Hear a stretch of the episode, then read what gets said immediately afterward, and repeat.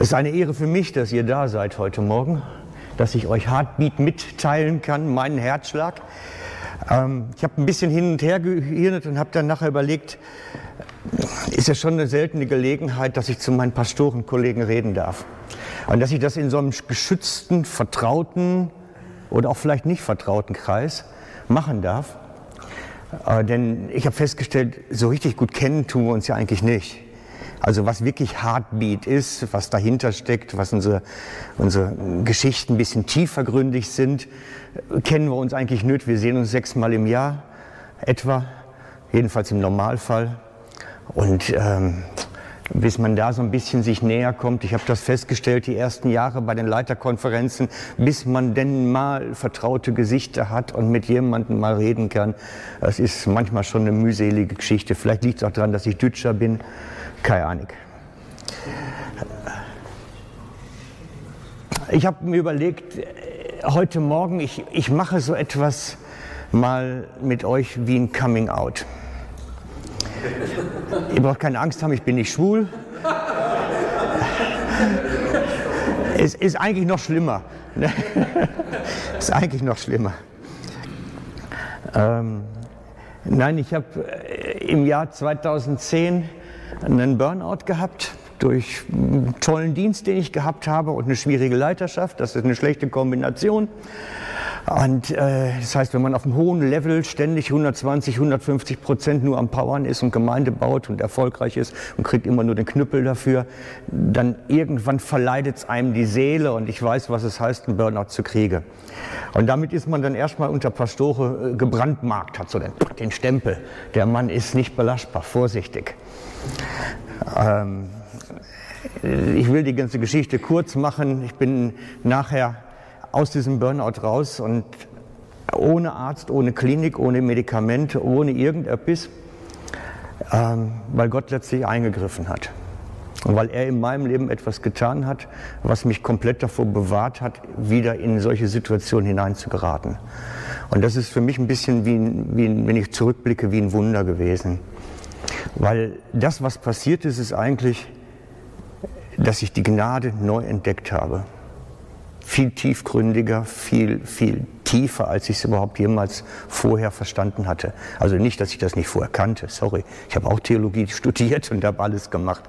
Aber ich habe die Gnade in einer, einer völlig neuen Tiefe entdeckt, die bei mir körperlich etwas ausgelöst hat, körperlich etwas gemacht hat und Heiligen Geist in meinem Leben komplett neu freigesetzt hat. Und da will ich kurz drüber reden heute, weil das ist eine Geschichte, das ist heute ein umstrittenes Thema. Leute, die zur Radical Grace gehören, die ähm, sind umstritten. Die sind schwierig, die sind immer nicht konform. Und ich bin hierher gekommen nach Lenzburg und habe von vornherein gesagt, Leute, kommt, ich gehöre dazu. Und ich weiß warum, weil es mich geheilt hat, weil es mich gesund gemacht hat. Und ich werde davon erzählen. Ihr müsst damit leben können. Und sie mussten sich darauf einlassen. Ich habe ihnen so gesagt, hier ist mein Buch. Ich habe ein Buch drüber geschrieben, über das, was gelaufen ist. Lest es. Wenn das nicht lest, ist euer Problem. Ja, also lest es. Kümmert euch drum. Und ähm, das Interessante ist, eigentlich wollte ich ja nicht hierher seinerzeit. Eigentlich wollte ich nicht hierher. Weil so eine schwierige Gemeinde hatte ich vorher schon. Die hat mich ja krank gemacht. Die brauche ich ja nicht nochmal. Wenn man einmal so gebrandmarkt ist, tut man sich das doch nicht zweimal an. Und eigentlich wollte ich nach Basel, nach Esch. Hatte mit denen sogar schon Kontakt aufgenommen und habe gesagt, Mensch, das wäre cool, da wohnen meine Kinder in der Nähe, da hätte ich die Familie wieder zusammen, das wäre doch genau das Richtige. Und Gott hat so deutlich gesprochen, wie wahrscheinlich ungefähr so, wie er gesagt hat, das ist deine Frau jetzt, hat er mir gesagt, das ist jetzt deine Gemeinde in dem Moment erstmal so dass ich das gar nicht weitergetrieben habe. Das ist nur ein kurzer Kontakt gewesen und dann wusste ich, ich muss nach Lenzburg. Und das Interessante ist, dass als ich hierher gekommen bin, hat Gott mir einen, einen Vers aufs Herz gelegt. Ähm, ich will ihn euch mal vorlesen. Das ist aus dem Hesekiel 34, ab Kapitel 3, ab Vers 3. Das Fette verzehrt ihr, mit der Wolle bekleidet ihr euch und das Gemästete schlachtet ihr, aber die Herde weidet ihr nicht. Das Schwache stärkt ihr nicht, das Kranke heilt ihr nicht, das Verwundete verbindet ihr nicht, das Verscheuchte holt ihr nicht zurück und das Verlorene sucht ihr nicht. Ich lasse es dabei mal. Und aus dem, was dort den Hirten angeklagt wird, was sie nicht tun, dadurch hat Gott mir gesagt, was ich tun muss, was er möchte. Das Verlorene suchen und es wiederherstellen. Es geht um Suchen und Wiederherstellen. Und das ist mein großer Auftrag, den ich eigentlich hier habe. Suchen und wiederherstellen. Und eigentlich habe ich mit nichts anderem zu tun, den ganzen Tag. Wenn du mich fragst, was tust du, sage ich, es geht um Menschen, um Wiederherstellung. Ab und zu suche ich dann mal wieder einen, so wie der Hirte, der das 99 Mal zurücklässt, mal wieder einen sucht. Aber eigentlich 99 Prozent meiner Arbeit ist wahrscheinlich Wiederherstellung. Es geht um nichts anderes. Und ich erzähle den Leuten, was ich erlebt habe mit meinem Leben, was es in meinem Leben bewirkt hat und was daraus geworden ist. Denn wisst ihr, nachdem ich das alles gehabt habe, ist eine Zeit gekommen, da wurde es eigentlich noch viel schlimmer. Aber ich bin da dermaßen getragen durchgekommen. Sowas von getragen habe ich noch nicht erlebt. Das ist ungefähr so, als wenn man Atomkrieg steht und sagt, ah, was wollt ihr eigentlich? Also völlig verrückt, völlig surreal zum Teil. Unglaublich, was das, was das machen kann und machen wird.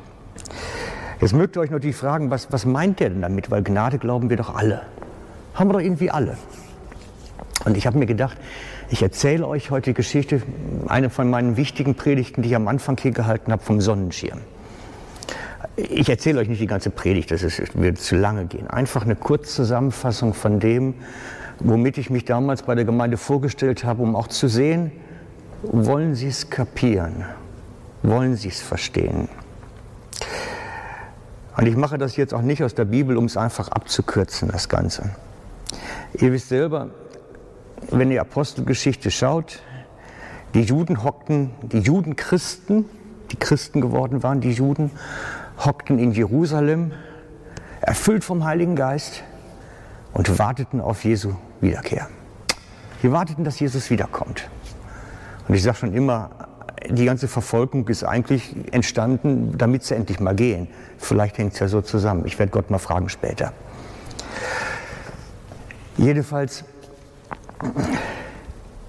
sie waren davon überzeugt, das Heil gilt den Juden, die sich zu Jesus bekehrt haben. Der Schirm der Gnade, den sie aufgespannt hatten, das war für sie, für die Judenchristen. Sie passten drunter.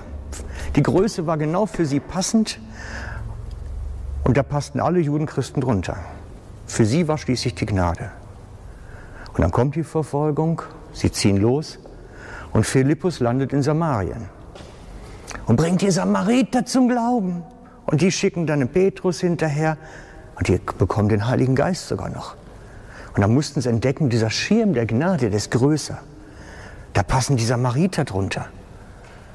Wow, radikal. Das konnten sie sich nicht vorstellen. Samariter passen zur Erwählung, zur Errettung, zum Heil unter den Schirm der Gnade. Und wenn ihr weiterdenkt, dann seht ihr, der Petrus geht sogar zum Hauptmann Cornelius, führt ihn zum Glauben. Er bekommt den Heiligen Geist mit seinem ganzen Team. Heiden, das war so radikal, dass die Heiden jetzt unter diesen Schirm der Gnade passten. Dass sie nachher den Paulus, den Petrus so richtig vorgeführt haben beim Konzil. Wie kannst du denen, den Heiden, mit ihnen essen, ihnen das Evangelium predigen, sie unter, das, unter die Gnade bringen? Wie kannst du das tun? Und da mussten sie lernen, auch die passen darunter, unter diesen Schirm. Der ist groß genug. Und so ein bisschen das i-Tüpfelchen, was mich dann zum Umdenken gebracht hat, war dann nachher die Geschichte von Philippus und dem Eunuch. Wie er in die Wüste muss, dem schwarzen Kämmerer aus Äthiopien das Evangelium bringt. Und dieser schwarze Kämmerer der erste Missionar Gottes in Afrika wird. Da müsste man feststellen, dieser schwarze passt auch drunter. Egal von Herkunft oder Ursprung, wo er herkommt, er passt auch unter die Gnade. Selbst der.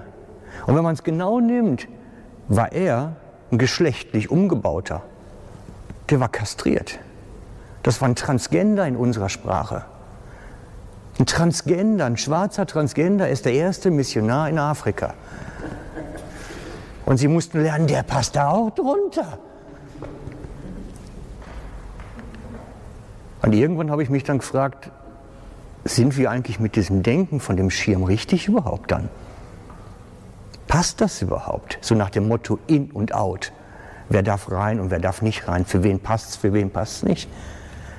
Heißt es nicht bei Jesus vielmehr, jeder, der an mich glaubt, ist gerettet? Oder jeder, der an den Vater glaubt, ist gerettet? Unabhängig davon, wo er steht, was er macht, was er tut, Herkunft, Hautfarbe, Rasse. Ich habe lernen müssen, es passt jeder drunter. Und eigentlich ist jeder falsch und hat kein Anrecht drauf. Grundsätzlich hat keiner Anrecht und jeder passt drunter.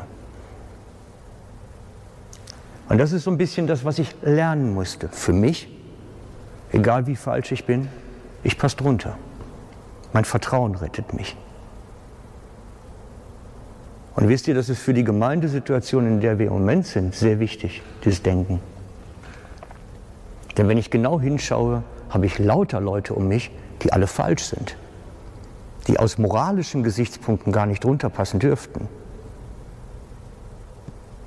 Die Gemeinde besteht aus Alkoholikern, Suchtkranken in jeder Form, aus, aus Leuten in, Scheidung oder die Scheidung hinter sich haben und, und, und. Leuten, die mit Sexualität Probleme haben. Das ganze Feld komplett eigentlich ist alles daneben. Es hat keiner einen Anspruch, drunter zu passen. Keiner. Und mit denen baue ich jetzt gemeint. Seit einiger Zeit kommen zwei Schwule. Ja. Ich baue mit ihnen Gemeinde. Was soll ich machen? Ich nehme die, die Gott mir gibt. Und anders kann ich es nicht sehen. Und ich merke, wie Gott uns auf einen neuen Weg führt. Und er tut gut. Er tut mir gut, er tut der Gemeinde gut. Er heilt Seele, er heilt Menschen. Und das ist mein Auftrag. Ich soll das Verwundete verbinden. Und ich frage nicht, wo stehst Ich behandle nicht die Symptome. Das bringt nichts. Denn ich finde genug Symptome, die ich behandeln müsste. So viel schaffe ich nicht. Wenn ich Symptombekämpfung machen wollte, würde ich mich totarbeiten. Ich versuche den Menschen dahin zu führen, dass der innere neue Mensch erneuert wird.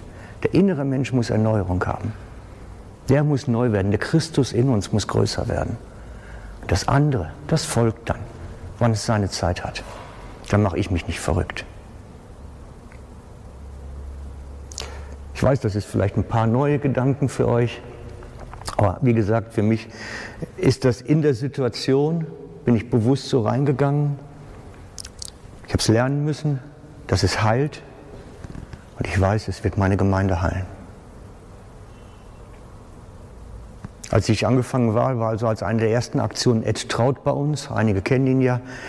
Und äh, Ed hatte die Prophetie über die Gemeinde ausgesprochen. Hier werden Menschen heil werden und ganze Familien heil werden.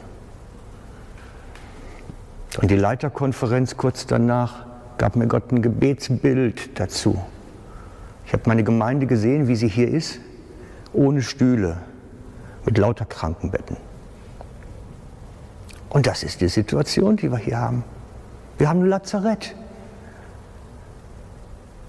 Und wenn ich ein riesen Lazarett habe, dann kann ich nicht anfangen bei dem, oh, der hat jetzt ein Alkoholproblem, jetzt behandeln wir mal das Alkoholproblem. Und bei dem ist das nächste, der kommt mit der Ehe nicht klar. Der stiert immer den jungen Frauen hinterher, weil er mit seiner Sexualität im Alter nicht klarkommt. Und, und, und. Ich würde mich verrückt machen. Also alle brauchen den neuen Menschen, weil sind alle verkehrt. Also brauchen alle mehr Gnade mehr davon, in der Gnade zu wandeln. Und das muss ich Ihnen beibringen. Von daher ist es ein bisschen Heartbeat, weil es wirklich mein Herzschlag ist. Ich habe es aufgegeben, Leuten in ihrem moralischen Verständnis irgendwo weiterzubringen. Es hilft ihnen nicht weiter. Dann habe ich vielleicht mal gerade ein Problem gelöst, dann poppt das nächste wieder auf. Lieber ausgießen, was ganz Neues ausgießen. Es hilft viel mehr. Ich kann euch nur erzählen, was wir machen und euch ein bisschen inspiriere. Vielleicht gibt es da ja was. Ich könnte Unmengen davon erzählen, glaubt es mir, was ich schon alles erlebt habe, aber Unmengen. Aber nehmt mal den Grundgedanken mit. Heilung durch Wandeln in Gnade. Das ist für mich der Schlüssel zum Heilwerden am inneren Menschen, zu der Fülle des Geistes, zu allem, was notwendig ist.